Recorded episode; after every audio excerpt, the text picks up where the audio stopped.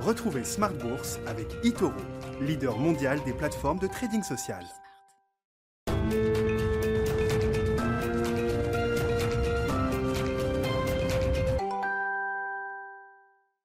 Smart Bourse, c'est votre double dose quotidienne de marché sur Bismart en direct à la mi-journée, 12h30, 13h et la grande édition du soir, le grand digest de l'information économique, financière et boursière à partir de 18h30. Au sommaire ce soir, deux événements historiques, rien que ça, sur les marchés, avec tout d'abord cette action de la justice américaine contre Google pour ses pratiques anticoncurrentielles.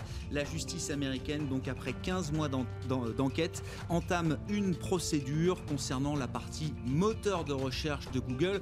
Pourquoi est-ce que c'est une décision historique? Parce que, alors, on verra s'il y a un procès effectivement euh, à terme, mais en tout cas, c'est un cas antitrust des plus emblématiques depuis peut-être le cas Microsoft Windows à la fin des années 90. On était euh, sous mandat Clinton. Et donc, c'est une décision historique euh, en provenance de la justice américaine aujourd'hui. Le procès, si procès il doit y avoir, n'aura pas lieu demain, peut-être dans un an, voire au-delà. Et Google, évidemment, a largement les moyens financiers de se défendre face aux attaques de la justice américaine, justice américaine qui est suivie sur ce dossier par plusieurs procureurs euh, d'État euh, américains euh, à majorité républicaine. L'autre événement historique, c'est la demande spectaculaire qui a été rencontrée par les social bonds émis aujourd'hui par l'Union européenne, des obligations à vocation sociale qui font partie du programme destiné à soutenir les mesures de chômage partiel dans les différents pays de l'Union européenne. Une demande spectaculaire de plus de 230 milliards d'euros pour deux tranches émises par l'Union européenne à 10 et 20 ans. Euh, évidemment, c'est une, un socle pour la, dette commune en Europe qui devra être levée euh, également dans les prochains mois et les prochains trimestres, puisque je vous rappelle que le plan européen de reprise, de relance, le Recovery Fund, sera financé majoritairement par l'émission de dette commune, de dette conjointe euh, au niveau de l'Union européenne. Et donc ces social bonds sont déjà eh bien, une, une manière de marquer le coup. Enfin, dans le dernier quart d'heure de Smart Bourse ce soir, le quart d'heure thématique, on parlera du thème de la robotique et c'est Alice Labouze, présidente de Trecento Asset Management, qui sera avec nous à partir de 19h15 en direct.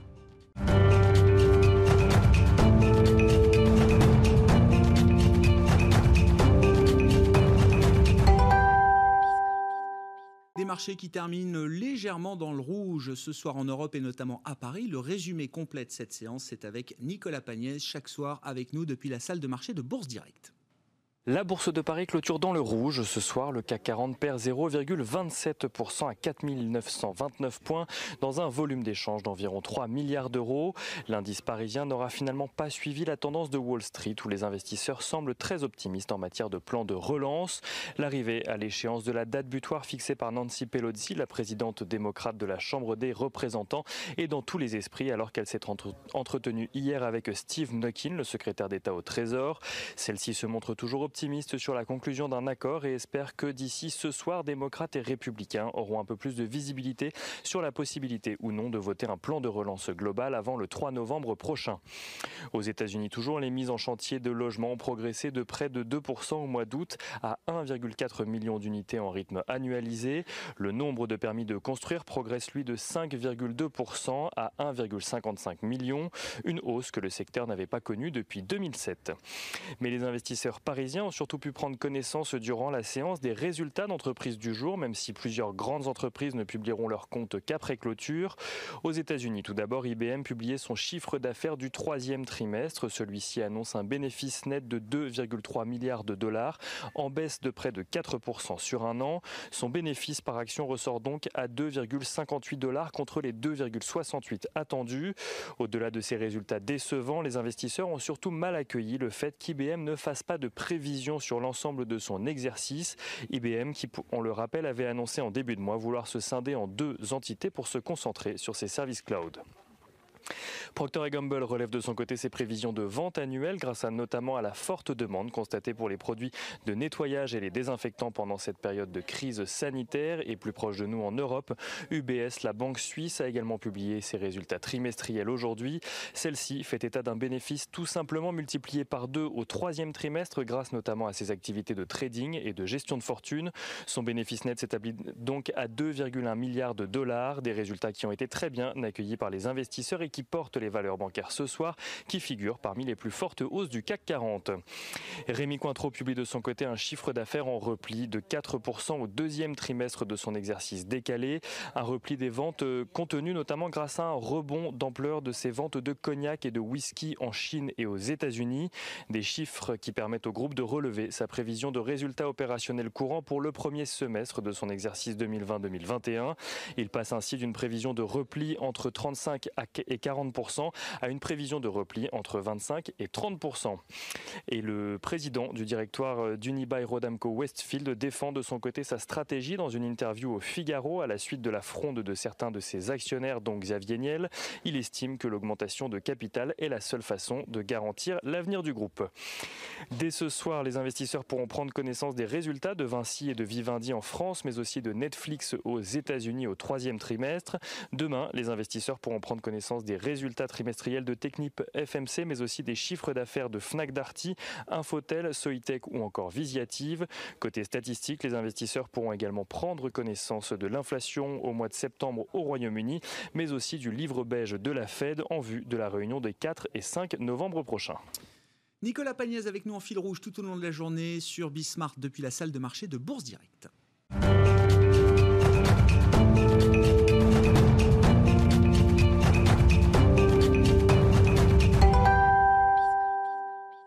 Trois invités avec nous chaque soir pour décrypter les mouvements de la planète marché. On va parler de la justice américaine, événement historique qui attaque Google contre les pratiques anticoncurrentielles du groupe. On parlera des social bonds émis aujourd'hui par l'Union européenne. Autre événement historique qu'on commentera en plateau avec nos invités. Alain Pitous, directeur de la finance responsable chez OFIAM. Bonsoir et bienvenue Alain. Bonsoir. Et Gustavo Runstein, directeur de la recherche et de l'allocation d'actifs de Dorval Asset Management. Bonsoir et bienvenue Gustavo. Bonsoir. Mais d'abord quand même la big picture sanitaire, ça reste une préoccupation immédiate et première peut-être pour les investisseurs et pour euh, les marchés. Et François Cabot est avec nous par téléphone pour évoquer les conséquences économiques, bien sûr, du nouveau tour de vis sanitaire qu'on vit en France et plus largement euh, en Europe. François qui est économiste chez Barclays avec nous par téléphone depuis Londres. Bonjour et bienvenue François.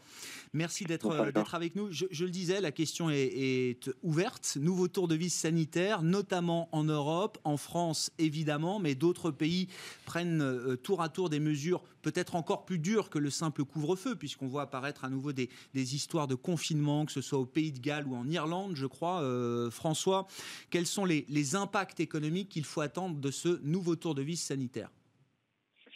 Alors, c'est sûr qu'il y a beaucoup de choses qui se mettent en place à différents degrés dans différents pays. Euh, on est sur un nouveau territoire inconnu, en quelque sorte, avec des, après les confinements nationaux assez généralisés, on vient sur un territoire plus local, plus régional. Euh, donc euh, là, c'est, c'est pas encore évident d'avoir une, quantification euh, précise. Maintenant, ce qui est sûr et ce qui rend encore l'histoire peut-être encore une fois encore un peu plus compliqué, c'est qu'a priori, on a un secteur de la construction et du manufacturier qui représente à peu près 20% du PIB dans l'ensemble des pays, euh, vont a priori qui ne devrait pas être touché au moins dans un effet de premier tour. Donc c'est vraiment les secteurs des services euh, donc les habituels, hein, la restauration, l'hôtellerie, etc., qui, qui devraient être ceux d'ailleurs qui, qui patinaient qui n'arrivaient pas à remonter à, leur niveau pré-crise, euh, qui devraient continuer à, à, pâtir, c'est une certitude. Euh, un point intéressant va être justement les indicateurs d'activité des directeurs d'achat vendredi, voire d'ores et déjà qu'en octobre, en France notamment, euh, on va déjà voir des premiers effets à la baisse. C'est d'ailleurs notre anticipation euh, euh, là-dessus. Et dès lors, il est, de mon point de vue, de plus en plus compliqué de ne pas prévoir une contraction de PIB au quatrième trimestre. Donc, nos prévisions qui datent de mi-septembre ont encore 1% de croissance au quatrième trimestre, donc deux fois moins que le consensus actuellement. mais dès lors, le quatrième trimestre risque, d'être dans le rouge avec une quasi-certitude aujourd'hui. donc, il y a un premier effet, si vous voulez, quantitatif sur l'activité mmh. dans les services, et puis après, il y a un deuxième effet sur la confiance sur le reste du secteur, avec une épargne de précaution côté ménage, mais également du côté des entreprises, qui va rester élevée, avec une faible incitation à investir. Donc, et là-dessus, c'est d'ailleurs un des enseignements de, de l'enquête des trésoriers de Seurexeco de cette semaine, qui pointait justement une, une augmentation d'entreprises qui allait annuler tout bonnement et simplement leur décision d'investissement qui, juste là, avait été euh, simplement décalée dans le temps. Donc, effectivement, tant qu'un vaccin n'est pas déployé largement euh, ce qui a priori va prendre du temps, pas avant a priori la fin de l'été ou au moins l'été l'année prochaine.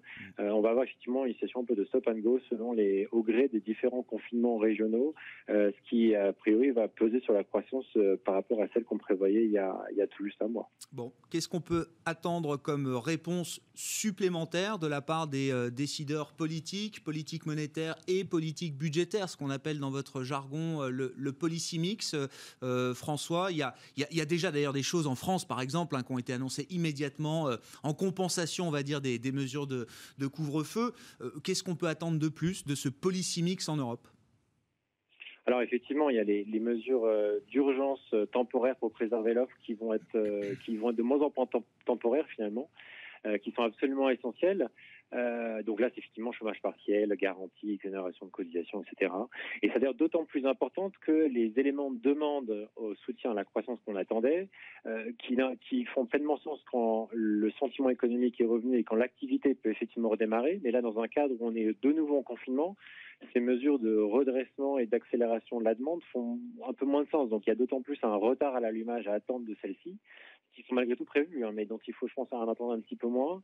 Et d'autant plus, effectivement, dans un, dans un contexte euh, de retard sur les fonds dépensés par le, plan de relance européen, euh, alors même qu'on entend justement jour, euh, en début de semaine l'Italie et l'Espagne qui n'allaient pas prendre les prêts de la Commission européenne. Donc là, je pense qu'effectivement, il y a, il y a, il y a un, retard à l'allumage sur, mm. euh, sur le, le, support que peut apporter la politique budgétaire dans son aspect plus moyen long termiste que sur le, soutien de la demande. Et donc, évidemment, ça veut dire que le, de nouvelles actions sur la politique monétaire sont, bien évidemment nécessaires. la bonne nouvelle des récents mois, c'est qu'effectivement, on a eu quand même un rallye sur les obligations souveraines assez notable depuis septembre, malgré tout. Donc, euh, la fonction stabilisatrice des marchés du PEPP, euh, donc du plan spécifique à la pandémie, a, bien fonctionné. Donc là-dessus, euh, l'objectif est atteint. Par contre, effectivement, on a deux des membres du, comité exécutif de la Banque centrale euh, qui ont récemment euh, mentionné les perspectives d'inflation comme n'étant pas satisfaisantes. Donc, ceci est évidemment un appel très implicite, voire carrément explicite, en fait, à en faire plus. Donc là-dessus, il y, a, y, a une nécessité dans le scénario qu'on envisage dans le scénario de base d'avoir une, une extension du PEPP d'au moins six mois. Donc, donc mmh. les achats nets jusqu'à la fin 2020 et les réinvestissements jusqu'à la mi-2023. Et puis après, il y a également d'autres possibilités qui peuvent venir à se rajouter là-dessus, notamment sur les conditions des TLTRO qui fonctionnent très très bien et sur lesquelles justement, bah, euh, il y a un besoin de liquidité qui va de demeurer au moins le même, voire croissant, et donc éviter à tout prix justement ces effets de bord, ces effets de d'arrêt abrupt de ce soutien-là, et donc une potentielle nécessité de d'augmenter ou d'étendre le nombre de ces opérations de TLTRO pour assurer que la liquidité soit bien là, voire éventuellement de baisser les taux d'intérêt qui sont déjà excessivement euh, peu, euh, attractif pour ces, pour ces conditions qui permettent effectivement à la politique monétaire de redonner, si vous voulez, un coup de confiance et de soutien à l'économie, euh, en attendant que effectivement la politique budgétaire, qui en soi est, le vrai cœur de, ce qu'on devrait attendre pour le, pour le soutien à l'économie, euh, fasse pleinement son effet, qui selon nous va plutôt venir à plein effet en seconde partie de 2021 plutôt qu'à très court terme. Merci beaucoup euh, François pour ces éléments d'analyse et, vos remarques sur euh, la question pandémique et ses conséquences économiques et ses conséquences sur le policy mix en Europe. François Cabot qui est avec nous par téléphone depuis Londres, économiste chez Barclays. Un commentaire peut-être, Gustavo? Est-ce que les marchés se préparent à un scénario pandémique plus durable que ce qu'on imaginait encore il y a quelques mois, plus dur encore, étendu dans le temps? Je crois que les, enfin, les marchés, les investisseurs, comme, euh, comme tout le monde, sont passés par à peu près toutes les couleurs euh, possibles sur ces questions de, la pandémie. je crois que les, les, questions importantes sont d'abord ce qui se passe ailleurs dans le monde. effectivement, l'Asie, notamment la Chine, oui. c'est un exemple, un endroit dans le monde où on arrive à contrôler quand même plutôt pas mal cette question de la pandémie. Il ne s'agit pas de dire qu'on peut copier d'ailleurs même le, cas chinois, c'est juste de dire que c'est faisable, que c'est quand même une source d'espoir de, voir que, effectivement, traiter correctement la question de, la pandémie, la question sanitaire peut être contrôlée. Euh, deuxième chose, c'est le coût euh, du contrôle sanitaire d'un point de vue économique. Euh, je crois qu'on est quand même à des coûts qui n'ont rien à voir avec ce qui s'était passé en, donc dans la première partie, en mars-avril. Donc aujourd'hui, ce sont des coûts quand même plus, plus faibles, plus ciblés, euh, tant qu'on n'est pas dans un confinement généralisé. Ça, ça dépend, on le sait, des taux d'hospitalisation, etc. Et de, de remplissage des, hôpitaux. Donc euh, tant qu'on est dans cette situation-là, c'est relativement peu coûteux. Enfin, je dis ça pour l'économie. Oui, bien sûr. C'est extrêmement en grande masse. Hein, on parle des grandes masses, évidemment, bien sûr. On, comprend complètement leur, désarroi, mais d'un point de vue macroéconomique, ça reste, ça reste euh, gérable. Ça rend pas caduque tout le scénario de reprise qu'on avait quand même devant nous pour 2021 à ce stade. Non, à ce stade, je ne crois pas que ça rende caduque. Effectivement, ça repousse peut-être. On pouvait avoir espéré un quatrième trimestre meilleur. Finalement, il sera effectivement probablement en contraction, comme ça vient d'être dit. Mais ça ne modifie pas radicalement le scénario du point de vue, je pense, des, marchés financiers, d'autant plus qu'il y a effectivement des soutiens de, l'autre côté. Et puis, il y a la question du vaccin dont euh, effectivement là aussi on a les investisseurs ont plutôt repoussé la date d'arrivée du vaccin, mais c'est un effet d'aspiration très fort. Ce que je veux dire, c'est que la fait qu'il soit là, même s'il arrive à l'été 2021, c'est quand même pas évident de quitter le marché en sachant qu'à n'importe quel moment, vous avez une news de Moderna, vous avez une news d'AstraZeneca, vous avez... et donc euh, le, c'est un call, il y a un call, il y a un effet d'aspiration très fort. Bah, on sait que même voilà, s'il est un peu plus loin que prévu, il est un peu plus loin, voilà, mais il est, il est quand même là et ça, ça, ça, ça fait que le marché effectivement patine un peu, il va un peu nulle part pour l'instant sur cette question en tout cas sanitaire. Bon, Allez, les deux grosses news historiques du jour. Alain, je vous exonère des. Oui, sauf si vous voulez rajouter. Non, je peux. Euh, bon, par rapport commentaire. à tout ça, euh, ce que disait votre correspondant à Londres et euh, ce qui vient d'être dit ici me va bien. Après, moi, je pense que ce dont on a besoin, c'est il y a un problème de confiance en ce moment qui est lié à ce.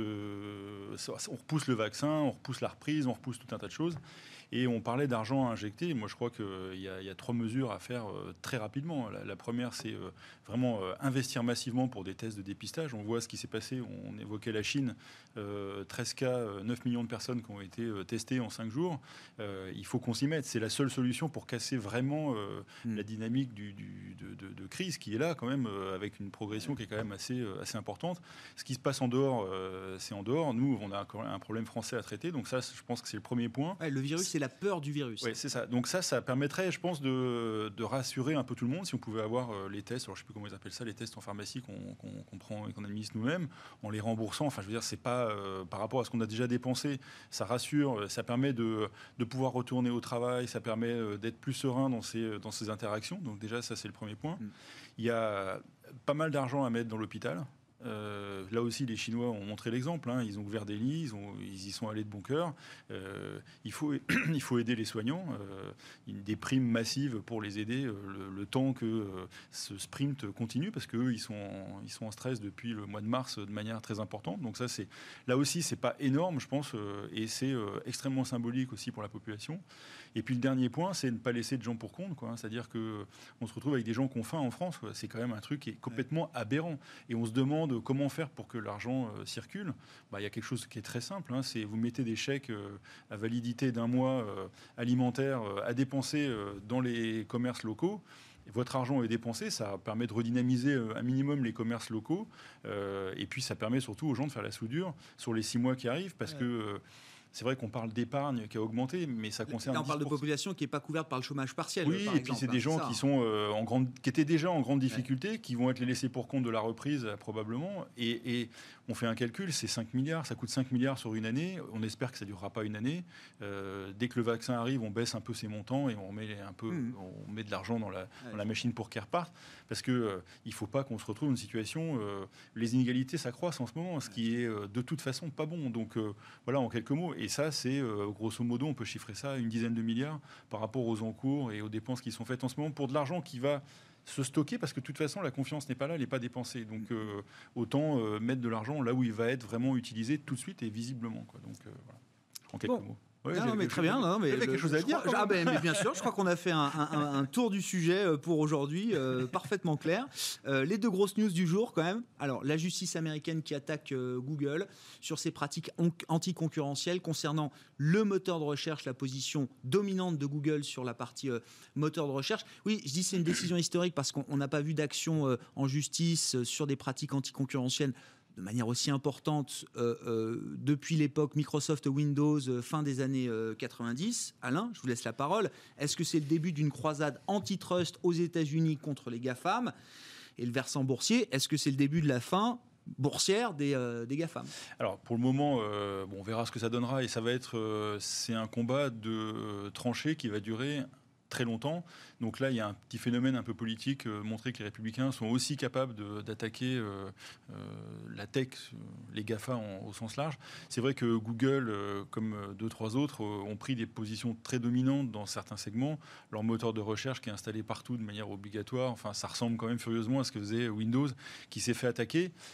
Si on regarde ce qui s'est passé sur Microsoft, ça a marqué un coup d'arrêt, très certainement. Mais on va dire que depuis, la croissance a repris et, et le groupe a trouvé d'autres moteurs, s'est réinventé. ce qui est vrai, c'est que euh, bon, ils attaquent euh, Google sur ça, peut-être qu'ils attaquent moi Amazon sur autre chose, peut-être que euh, Apple sera attaqué également sur son, son Apple Store, etc. Donc ça, on peut voilà. Et ils attaquent vraiment là où ça fait très mal, et c'est l'endroit où ça rapporte le plus d'argent aussi pour Google, mais qui d'un autre côté, ça leur pend au nez depuis un moment, et ils ont, je pense qu'ils ont des scénarios en tout genre pour compenser ça, même peut-être quitte à payer un peu pour se débarrasser du problème. On verra ce que ça donnera dans les, dans les 6-8 mois. Le cours de bourse aujourd'hui. Il monte. Hein. ça, monte. Hein. Donc ça, monte. Bon, ça montre que l'inquiétude est quand même ça pas a baissé un peu sur la, la, publication de la, nouvelle. C'était avant l'ouverture de Wall Street. Ça. Là, ça prend 0,8%. oui, après, bon, enfin, pour dire que c'est pas une catastrophe. Euh, alors, effectivement, ils attaquent. Alors, moi, j'aime bien regarder aussi euh, comment sont notées ces boîtes-là quand il arrive un peu comme ça. Et c'est vrai que la gouvernance, c'est le seul point un peu négatif de Google et autour de cette gouvernance, le comportement du management sur, euh, sur euh, cette problématique euh, de, de, de, position dominante et d'abuser de ces positions dominantes. Mais vous noterez aussi que, et c'est c'est un peu ce qui s'est passé dans toutes les grandes boîtes. C'est-à-dire que, bon, après, euh, Apple pour d'autres raisons, mais le management historique est parti. Donc, le management historique de Google s'est retiré. Et on se retrouve maintenant dans une entreprise qui est plus, entre guillemets, normale. Et c'est le dernier point. qui gère sa rente d'une oui, certaine qui manière. qui gère sa rente et puis qui, qui va euh, se développer un peu autrement. Et c'est vrai qu'ils ont tellement de, de capacités de, de, développement que euh, je ne pense pas qu'ils soient. Bon, ils vont peut-être être embêtés sur ce truc-là, devoir payer une amende ou se retrouver en procès dans 18-24 mois. Mais il y a un truc intéressant, c'est, je ne sais pas si vous avez fait l'exercice aussi de votre côté chez Dorval, mais quand on travaille sur des fonds thématiques, alors vous faites un fonds thématique sur le transport, puis vous faites des tests, euh, au début vous faites un peu de compte, vous regardez les données chiffrées, euh, puis vous retrouvez, vous regardez les quatre plus grosses positions, il y a Google. Bon, ok, bon. Vous regardez, smart, vous faites un fonds Smart City. Vous regardez dans les principales positions, Google. Et puis après, vous faites un truc dans l'énergie. Puis vous dites, non, bon, les gars, on va arrêter là. Parce que faut, vous le retrouvez partout. Mais oui, parce que, enfin, j'exagère, je, vraiment, je oui, la caricature. mais, mais, c'est des valeurs qui se retrouvent dans, dans tout parce que ils sont dans, dans tous les projets de développement de demain. C'est-à-dire que quand vous faites un fonds, on a fait récemment, on travaille sur un fonds euh, Greenfin, donc euh, qui cherche à, à trouver le chiffre d'affaires vert. Mais on va se réveiller, ces boîtes-là, elles seront à plus de 50% de chiffre d'affaires vert parce que euh, ils, investissent énormément sur ces segments-là. Et ça fera un thème aussi, on en parlera tout à l'heure, je pense, avec euh, Total et les prix des valos. Mais s'ils se laissent passer devant par Google, ils vont voir longtemps les valos un peu chers parce que eux, ils ont l'habitude de payer pour des projets, quoi. Donc, euh, ils ont l'habitude de payer des boîtes pas de chiffre d'affaires, des, milliards parce que ils achètent un potentiel hein, qui, qui, complète ce qu'ils ont. Donc je pense que Google, comme, euh, comme Microsoft, hein, euh, qui était très dépendant de Windows, de Windows il y a, il y a c'était quoi, il y a 15, 20 ans? Ouais, 20 ans? 15 ans, 20, 20 ans. Ouais, 20, 25 ans, 25 ils étaient extrêmement 90, quoi. Ouais, c'est ça. Et leur, chiffre d'affaires était lié à ça, quoi, quasiment. Quoi. Ils vendaient le reste, c'était pour le. Voilà, le moteur de recherche, quand même, de, de Google, ça reste la principale source de, ah, de business ah oui, avec la pub en ligne. Hein. c'est pas, mais, pas la voiture connectée non, non, qui, euh, qui les fait vivre. Aujourd'hui, hein. Non, non, aujourd'hui non, mais ça fera, je pense, comme ça. Enfin après, c'est pas, c'est pas un conseil d'achat, hein, mais c'est simplement de se dire, euh, ils sont prêts, quoi. Ils ont énormément de cash, hein. donc euh, eux, euh, bon bah effectivement, ça, fera, ça marquera un coup d'arrêt comme l'avait fait, comme ça l'a fait sur Microsoft. Mais on n'est pas en train de les démanteler, je pense pas. c'est pas, c'est pas le, c'est pas le thème aujourd'hui. Et ça explique que le marché là sur la news soit pas si inquiet que ça. Non. Puis il y a tellement d'argent qui arrive dans ce Nasdaq. Bon, voilà, c'est. Vos commentaires, euh, Gustavo, sur cette nouvelle, encore une fois, historique. Alors, est-ce que je survends un peu le, truc? Peut-être, euh, mais quand même, encore une fois, euh, pourquoi maintenant? S'y attendait pas à 15 jours de, l'élection. Il y a 15 mois d'enquête derrière. Donc on savait que le sujet était pending, en cours. Bon, la décision du département de la justice, c'est aujourd'hui, avec 11 procureurs fédéraux, évidemment, d'État à majorité républicaine. C'est donc un, acte républicain, on va dire, sur le plan politique. Pourquoi maintenant? Pourquoi commencer avec Google? Et effectivement, est-ce que c'est le début d'une croisade antitrust qui va être alors peut-être une histoire de plusieurs années aux, aux États-Unis? Oui, ce, thème-là, on en parle depuis un certain temps, mmh. concerne Google, mais tous les, GAFA.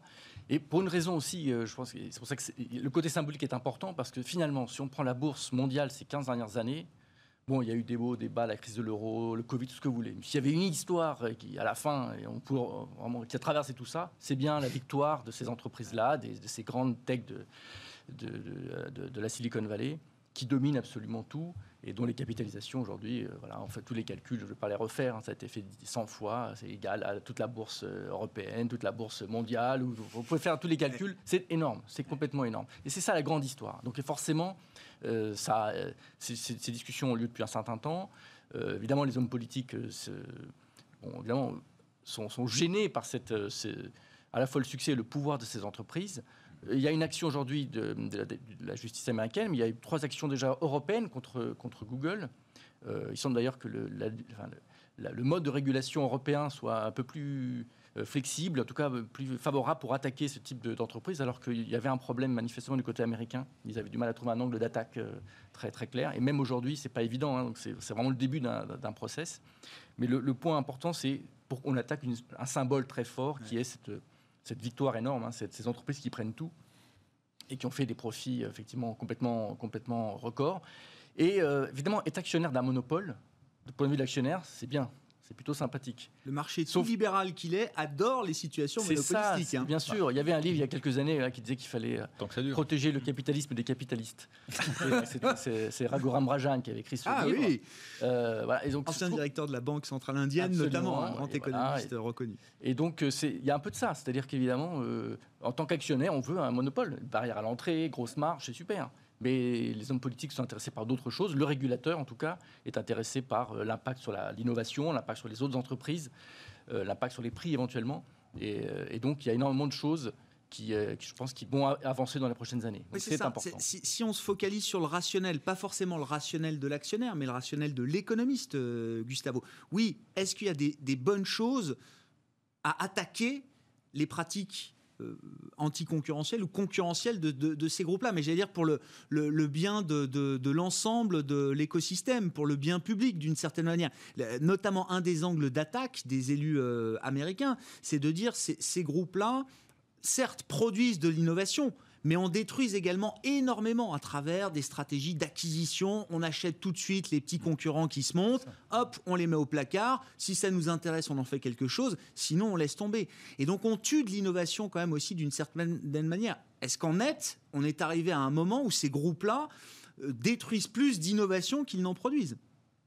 Oui, je crois que c'est une très bonne question et probablement oui, on est arrivé à ce moment où euh, leur impact euh, net à la fin est des plus positifs ah et que ça commence à être euh, à peser sur l'innovation, à peser sur d'autres euh, d'autres secteurs, d'autres potentiels entrants. Et donc, euh, je crois que tout ces, ce sont des questions ultra importantes de long terme. et là, le, rôle de la bourse là-dedans est un peu particulier. Alors justement, sur, le rôle de la bourse, il y a quand même un point dont on, déjà, on a déjà parlé, mais je, le répète, hein, c'est que la victoire des entreprises est telle qu'aujourd'hui, il y a une sorte de, de risque de concentration assez élevé dans les portefeuilles et dans les ah indices, par exemple. Euh, ce sont des entreprises qui représentent euh, voilà, 20, 30, 40% de certains indices. On parlait du Nasdaq tout à l'heure, c'est mm. énorme. Je crois que rien que ces boîtes-là, ça va faire 45% ou 50% de l'indice. c'est complètement démesuré.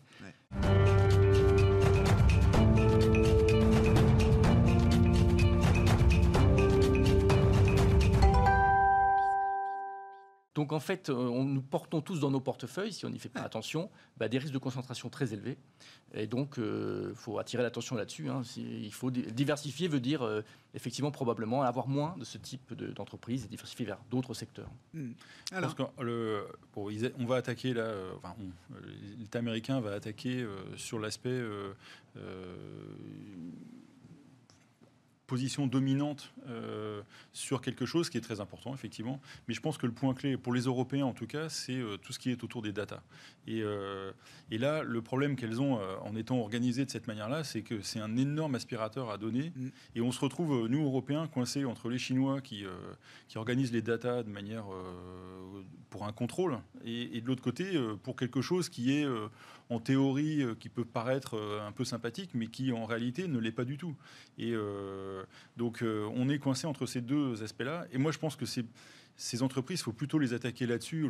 On va les attaquer sur l'optimisation fiscale, sur les positions dominantes, des trucs. Bon, ok, on va peut-être les faire payer, on va peut-être euh, calmer leur progression pendant quelques temps. Mais le problème clé pour nous, sur les 20 ans qui viennent, c'est qu'est-ce qu'ils vont faire de toutes ces datas avec le système de transférer toutes les datas euh, aux États-Unis et les contrôler de cette manière-là. Ce qui est l'angle d'attaque européen, justement, euh, en l'occurrence, hein, sur le partage de ces données, la gestion de ces données. Et là, je pense que, alors là, pour, sur le plan extra-financier, c'est un, un, véritable sujet. et et, enfin, ça tiendrait qu'à moi, cet aspect d'analyse, euh, je pénaliserais énormément ces entreprises-là. On ne peut pas le faire parce qu'aujourd'hui, ce n'est pas du tout dans l'esprit euh, de, la notation telle qu'elle est pratiquée. Hein. Si on regarde les pratiques euh, aujourd'hui, si on regarde les notations qui sont faites sur les, entreprises de ce type-là, elles sont très bien notées en sécurité des données. qu'elles sont, à ça, pour le coup, elles sont très sécurisées. Mais c'est l'utilisation qu'en est faite, et là, il y a un vrai, il y a un vrai enjeu européen de développer. Facebook, Cambridge Analytica, tout ça, ça n'a pas fait bouger les choses encore bah, au ça point fait de changer les pratiques. Euh, on a pris conscience. C'est-à-dire que je pense que là. D'accord, oui, le grand euh, public a pris conscience. je pense que. Puis RGPD, ça a aidé aussi. Euh, bon, on appuie tous sur j'accepte hein, tout le temps, mais voilà, je pense qu'il y a quand même un sujet sur ce, sur ce thème-là, presque plus que l'aspect symbolique, alors qu'il y a un peu, un, peu un truc un plus électoral, quoi. 15 jours l'élection, des républicains qui mènent ça, bon, voilà, on regarde ce qui va se passer, et puis ils se dépêchent de faire ça maintenant. Bon, on va voir. Je pense qu'on verra dans, plus clair d'ici 2-3 mois sur ce qui sera vraiment mené. Et puis l'attitude de Google, soit ils payent tout de suite pour se débarrasser, comme fait. Euh, oui, ils, le peuvent, font, ils peuvent trouver un règlement à l'amiable. Ah oui, oui. c'est ça comme euh, certaines entreprises américaines qui payent 5 euh, milliards, mais qui disent qu'elles ne voient pas pourquoi elles ont payé ces 5 milliards. on n'est pas coupable, mais on paye. voilà, c'est ça, ils paieront peut-être 10 ou 15. Ça, c'est le fonctionnement de la justice américaine en l'occurrence. On verra. On est au début, en tout cas, d'une histoire qui ne fait que, que commencer avec cette première action de la justice américaine, du département de la justice américaine, contre les pratiques anticoncurrentielles de Google sur la partie moteur de recherche. une spirale, hein, c'est-à-dire qu'on peut découvrir à, cette occasion qu'il y a un truc qui ne va pas, puis un autre truc, puis ah bah, c'est la plume en ligne hein, derrière. Bien sûr, il y a, d'autres euh, fronts euh, éventuellement qui peuvent être ouverts, je pense euh, ouverts contre Google. Hein. Oui, bien sûr. Les avocats qui vont être bien payés dans cette période vont bien profiter. Google a les moyens de bien payer, très bien payer des, armées d'avocats. L'autre sujet du jour, historique, toujours. Ce sont que des sujets historiques aujourd'hui. Alain, je vous laisse la parole à nouveau. la première émission de Social Bonds en Europe. Alors, c'est pas un marché encore qu'on connaît beaucoup. On commence à, connaître les green bonds, évidemment, hein, qui vont avec euh, les challenges de, la transition euh, climatique, transition euh, énergétique également. Là, ce sont des social bonds. Peut-être nous expliquer ce que c'est, à quoi ça sert et pourquoi j'en fais un événement historique aujourd'hui. Alors, la, raison, enfin, d'abord, qu'est-ce que c'est? Ce sont des, des émissions obligataires qui auront un objectif sociales qui permettront, euh, euh, suivant l'obligation, suivant les missions, euh, à des populations d'accéder à des infrastructures indispensables, l'eau, des, choses indispensables, ou des services indispensables, la santé, l'éducation, des gens qui n'y ont plus accès pour une raison ou pour une autre quelque part, euh, se dire qu'on est obligé de faire ça en, zone euro aujourd'hui, c'est, ça, ça, situe euh, le problème qu'on rencontre aujourd'hui. Et Là, c'est pour soutenir le chômage partiel. C'est hein, ça, c'est ça. Mesure de euh, chômage partiel, d'accompagnement. voilà. Mais on, peut, on pourrait imaginer un éventail très large de, des, missions obligataires de ce type-là. Donc ça permet d'aller plus vite, hein, ça mobilise beaucoup d'argent très rapidement, et ça permet de, financer tous ces plans très rapidement. Donc c'est la deuxième chose. Et la troisième chose qui est quand même, moi je trouve, qui est, on, on s'est plaint suffisamment depuis 20 ans euh, que l'Europe n'allait pas assez vite. En 2008, on a mis beaucoup de temps à bouger, mais on a bougé. Donc, euh, whatever it takes, tout ça. Enfin, c'était, euh, ça a permis de sauver la zone euro qui était quand même en grande difficulté. on n'a pas eu ce problème-là cette fois-ci parce que ça a été la réponse a été en quelques semaines. Et rappelez-vous, au, début, les, Italiens se plaignaient de l'attitude européenne. Là, on les entend plus parce que les choses ont quand même évolué très nettement. Et, là, je pense, c'est ce qu'on vous disait, c'est historique. Historiquement, l'Europe s'empare de sujets sociaux de manière très transverse et, euh, quand même euh, extrêmement puissante. Hein. C'est 230 milliards. Hein, euh. Ça, c'est la demande. Ils vont lever 15, 20. Ah non, non, là, sur cette émission, mais au total, oui, oui bien sûr. Il y a le projet d'avoir peut-être une centaine de milliards émis au total. j'ai en tête 115, alors j'ai Oui, 115, mais c'est le chiffre. oui, Donc, et sur cette émission, c'est on commence 20 milliards. Oui, c'est ça. Voilà. Mais, mais on ouvre le marché. C'est là c'est ça qui est historique. Mais en tout cas, cet engagement de l'Europe pour des problématiques sociales, euh, est un énorme changement. C'est euh, jusque là, c'était bon, bah, on s'occupe qu'il y ait de la liquidité en zone euro, euh, on soutient les banques et puis on injecte, on fait des LTRO, les personnes. Oui, oui, les financements pour les banques. là, je pense que ça va avoir, enfin, ça peut avoir un effet local assez rapide qui donne peut-être aussi une autre image de l'Europe. Et c'est quand même là aussi c'est dommage qu'on soit obligé de passer par des crises pour arriver à des choses comme ça, mais c'est euh, un des attendus euh, sympathiques de ça. Alors après, juste un bémol sur euh, social bonds, green bonds, purpose bonds en tout genre, c'est que les émissions au début c'est très bien, c'est-à-dire qu'elles sont très bien documentées, hein. on sait à quoi ça va servir, on sait le report, on sait tout ça. Et puis au fil du temps, ça se dégrade, c'est-à-dire qu'en en fait, c'est on a moins d'informations, c'est un green bonds quand même, c'est valable. C'est moins fléché, vous. C'est moins fléché et c'est moins, transparent parce qu'il y a tellement de demandes que euh, on peut se permettre de, de, lever 10 pour euh, investir 3 ou 4 dans ce qui était prévu d'être investi sur euh, du green, sur du social. Et, au bout du bout, on se retrouve avec des green bonds qui bah, finalement financent rien de green le Pour le moment, j'ai pas d'exemple. pas ça. mais je pense qu'il faut être extrêmement attentif. Et là aussi, c'est là que c'est historique, c'est que le fait que ce soit l'Europe qui s'empare de ce sujet-là, ça va mettre des standards en place. Donc ça, c'est bien. Vos commentaires sur cette événement, oui, historique des social bonds européens euh, il y a, En fait, il y a, deux, choses. Il y a le fait que l'Europe émette en son nom propre des obligations qui vont devenir... Le, enfin, c'est l'idée de construire un nouvel actif sans risque euh, européen, donc qu'il ne soit pas un actif national, qu'il ne soit pas le Bund, mais autre chose. Là, à 10 ans, ils vont émettre en négatif. Hein. Donc, oui, Rendement négatif à 10 ans, c'est du triple A, c'est européen, c'est négatif. Donc ça, ça c'est euh, un des points importants.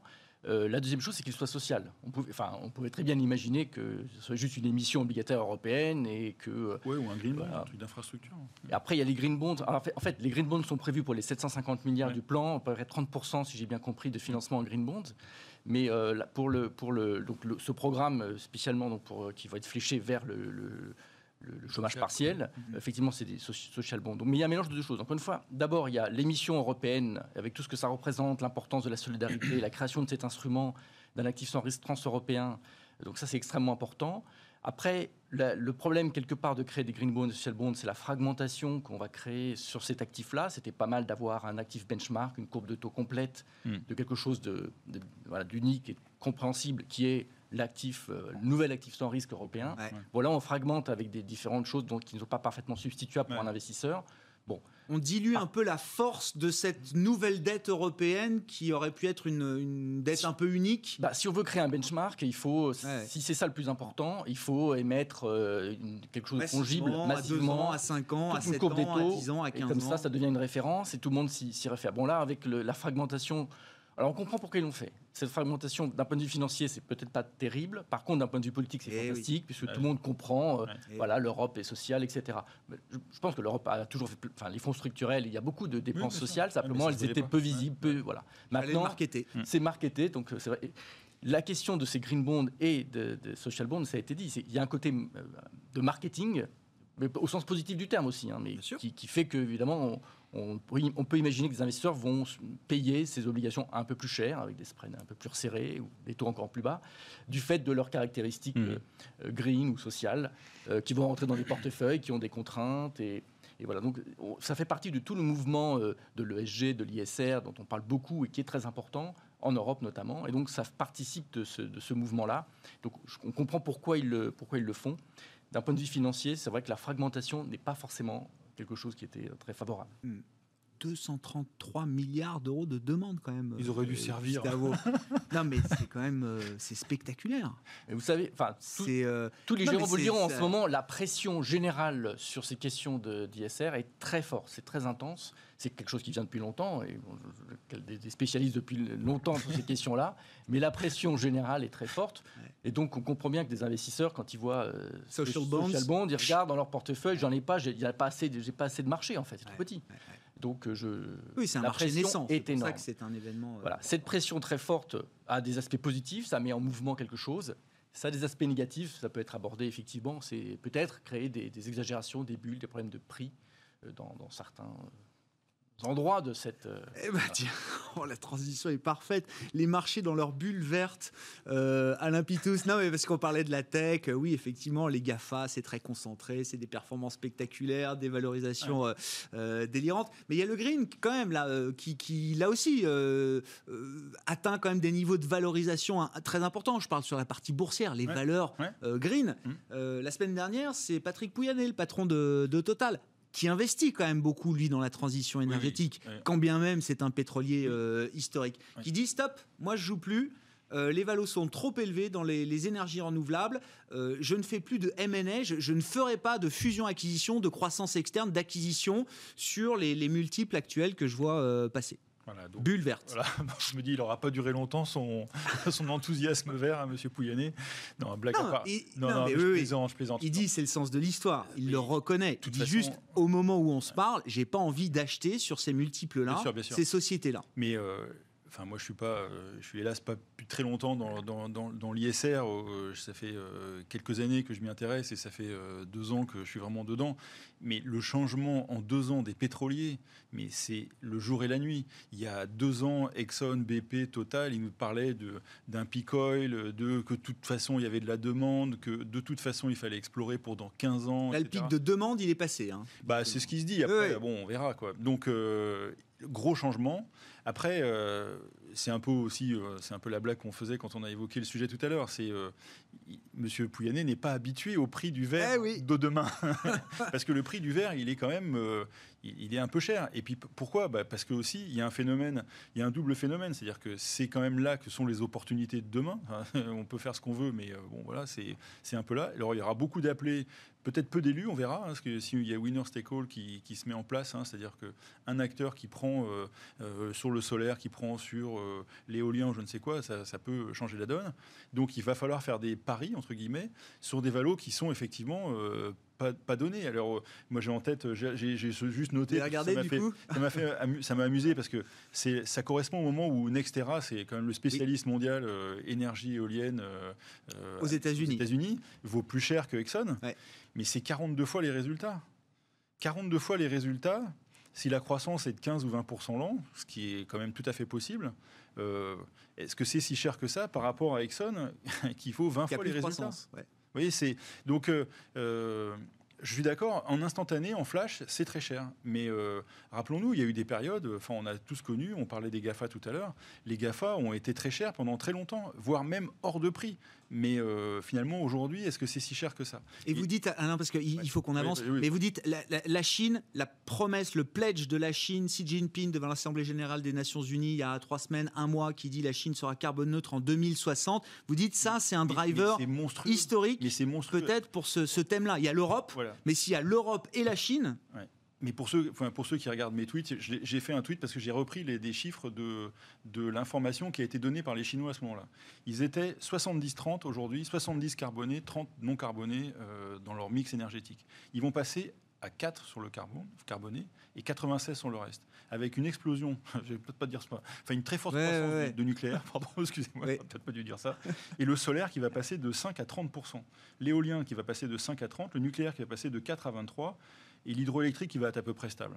Donc euh, c'est cet engouement-là, euh, c'est une machine infernale. Puis en plus, c'est sur une enfin, ils vont faire 3-4% de croissance euh, composée jusqu'en 2060, minimum, en ligne avec leur croissance démographique.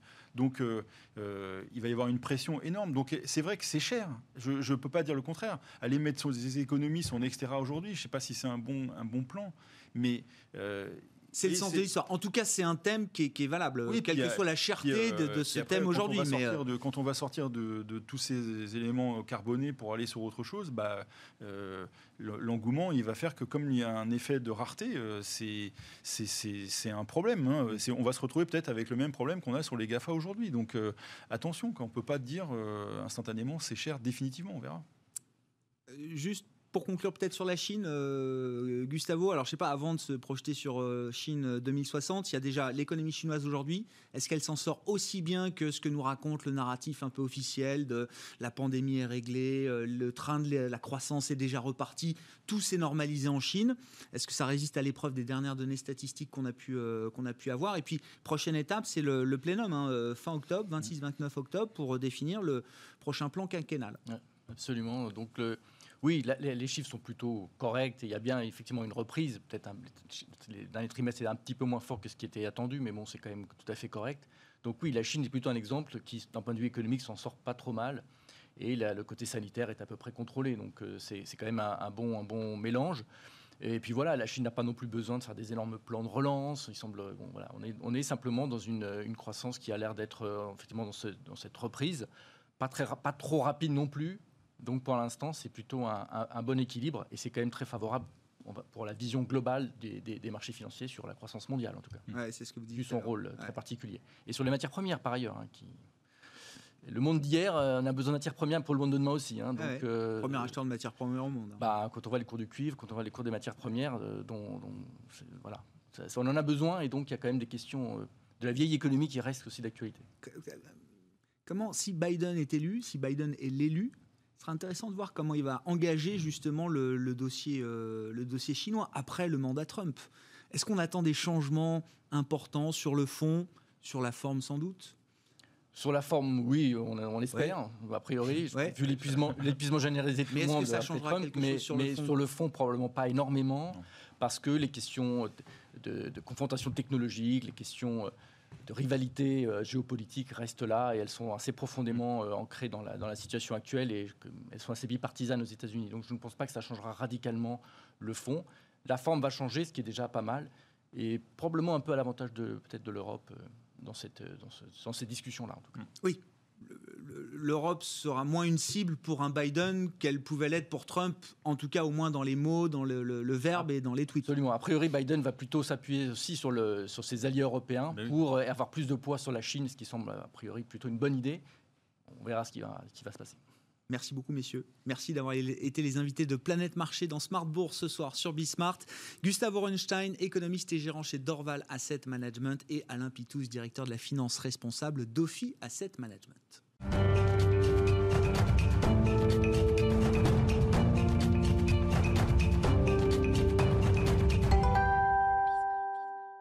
Dernier quart d'heure de Smart Bourse sur Bismart. C'est le quart d'heure thématique marché à thème. Le thème du jour, c'est la robotique. Investir dans le thème robotique. Et on en parle avec Alice Labouze à mes côtés en plateau, présidente de Trecento Asset Management. Bonjour et bienvenue Alice. Bonjour Grégoire. deux thèmes qui sont euh, traités par Trecento. Hein. la santé, on en a parlé la dernière fois, et la robotique depuis quelques années euh, maintenant.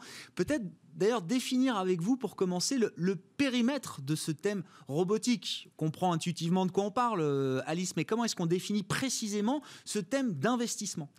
Alors déjà, la robotique, ça n'est pas un automate. C'est-à-dire la différence entre un automate et de la robotique, c'est que le, robot va avoir un système d'autocorrection qui va permettre en fait d'une reprogrammation selon l'environnement en fait dans lequel évolue le robot. Là où un automate va avoir un programme donné, faire une action, par exemple prendre une pièce, déplacer cette pièce.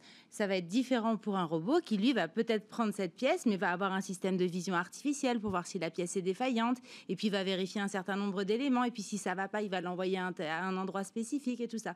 Donc en fait, c'est presque, c'est pour ça qu'on couple en fait la robotique avec l'intelligence eh artificielle, puisque le robot a un cerveau, et c'est justement là toute l'histoire. Et cette histoire, en fait, est née en 1954. Le premier robot a été construit aux États-Unis par une société qui s'appelle Unimate, qui a créé le premier bras artificiel qui pesait à l'époque une tonne 5 et ils l'ont revendu à General Motors. Enfin, ils ont vendu l'exploitation à General Motors, qui donc parmi, ça a été les premiers au monde à mettre sur leur chaîne de production des solutions robotisées, donc ce fameux bras euh, qui était euh, robotisé euh, sur la chaîne de production. très intéressant effectivement de, mettre ce thème en, perspective, Alice, qui est un thème, alors évidemment, transsectoriel. Mm. C'est pas un fonds sectoriel, c'est bien un fonds thématique.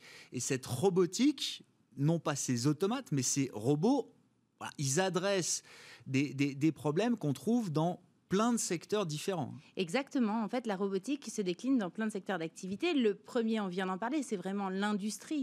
On, est passé de l'automatisation des chaînes de production à la robotisation des chaînes de production. On appelle ça même la smart factory, c'est-à-dire qu'en fait, le patron d'une usine peut presque avoir une tablette et avec cette tablette, en fait, créer une meilleure efficacité de son usine grâce au retour qui est fait par la robotique. Les, avancées sont extraordinaires en la matière et ça mériterait presque une émission entière à l'occasion sur la robotique industrielle c'est vraiment très intéressant. Il y a les applicatifs évidemment médicaux et c'est une de nos grandes spécialités bien sûr. C'est-à-dire que l'arrivée du big data, l'arrivée de la miniaturisation, l'arrivée de l'intelligence artificielle dans le domaine médical est venue incroyablement bouleverser les choses. On en avait parlé ensemble une fois, je crois. Euh, il faut comprendre que par exemple, grâce au big data et grâce à l'intelligence artificielle, on arrive aujourd'hui à séquencer un génome humain pour 1000 dollars, là où le premier séquençage de génome avait coûté plus de 2 milliards de dollars. Et bientôt, ce sera 100 dollars. Parce qu'on brasse des données, ça va plus vite, il y a de l'intelligence artificielle derrière. Et quand on sera à 100, milliards, à, 100 euros... 100 dollars À 100 dollars, 100 euros, 100 euros, presque pareil. En tout cas, 100, dollars, euh, bah, le, le séquençage de génome, ça va être extraordinaire. Les applicatifs seront évidemment très importants. Il y a évidemment aussi le transport autonome qui euh, bénéficie de toutes les solutions robotisées. Alors on voit Tesla qui se développe, mais il y a mm. aussi le transport ferroviaire, le transport maritime euh, et le transport aérien, bien sûr. Et puis après, quand on investit dans des robots, on peut investir dans ceux qui fabriquent des robots, comme on vient d'évoquer, de, mais on peut aussi investir dans ceux qui fabriquent le cerveau des robots. Et on sait qu'en fait, il y a des semi-conducteurs. Donc les semi-conducteurs, ce sont des puces de silicium qui en fait permettent, bah, c'est un peu comme les neurones des robots. Et donc il y a des fabricants qui sont vraiment spécialisés. On connaît Nvidia, par exemple, aux États-Unis, qui est très connu pour ça. J'allais dire, voilà, une fois qu'on a défini ce thème, comme vous venez de le faire, euh, Alice, on se dit que ce sont forcément des histoires très américaines, très chinoises, avant tout chinoises, peut-être même aujourd'hui et demain alors, euh, les taux de pénétration dans l'industrie, euh, dans le monde par pays de la robotique sont d'abord et avant tout à Singapour, ensuite en Corée du Sud, hein, on est, on est tous d'accord, ensuite au Japon, en Chine, puis effectivement aux États-Unis, puis en Europe. L'adoption en Europe est un petit peu plus lente. Alors on n'est pas tant que ça à la traîne sur l'adoption dans nos processus de production. Par contre, on a eu du mal à faire émerger des champions européens. inventeurs, producteurs, développeurs sur ces thématiques. On utilise les technologies des autres.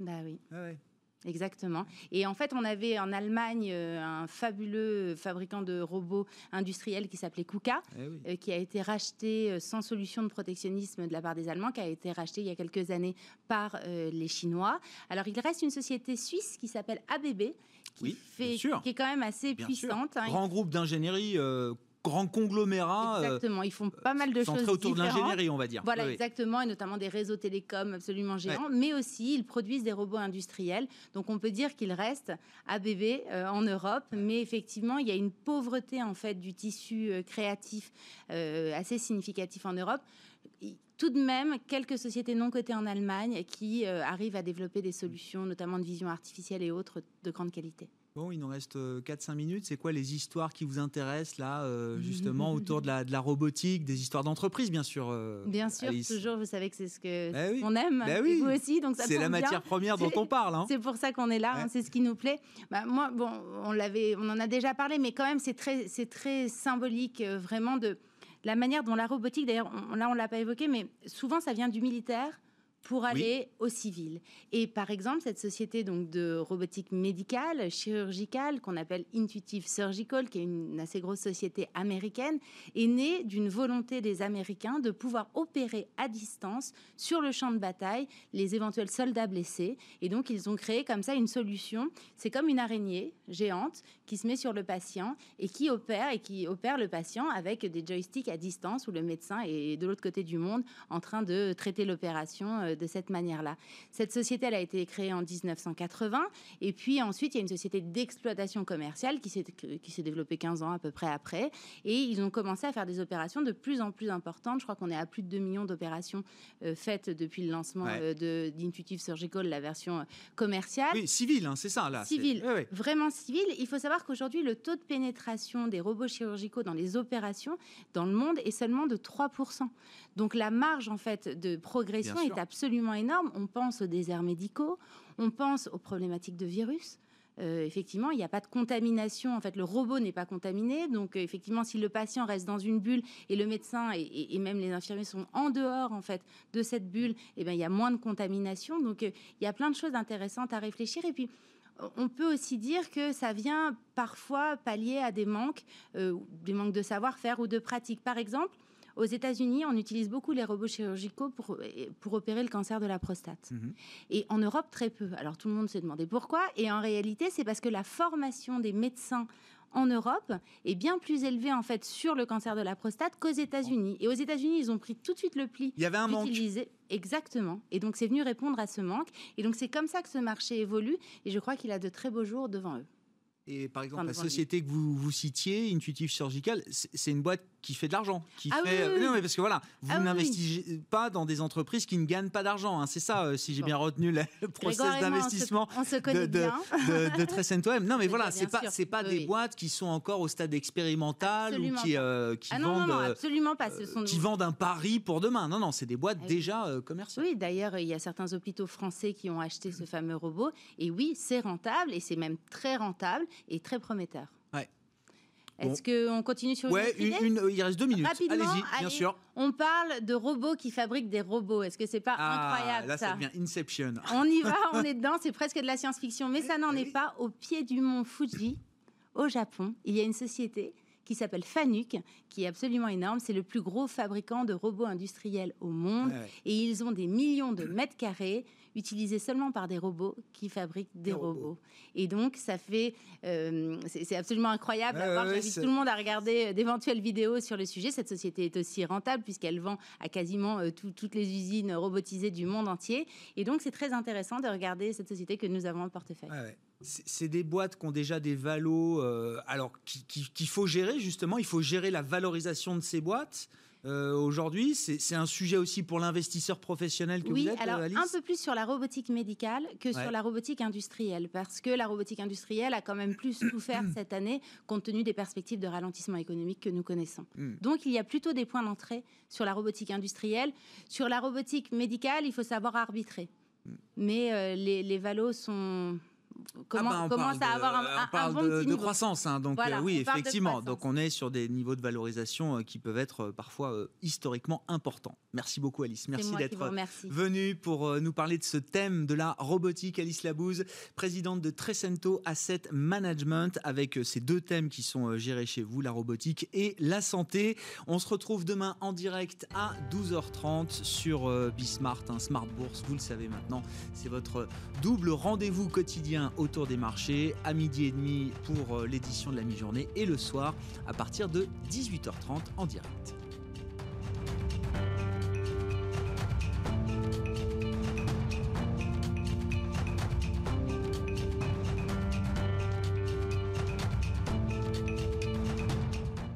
C'était Smart Bourse avec eToro, leader mondial des plateformes de trading social.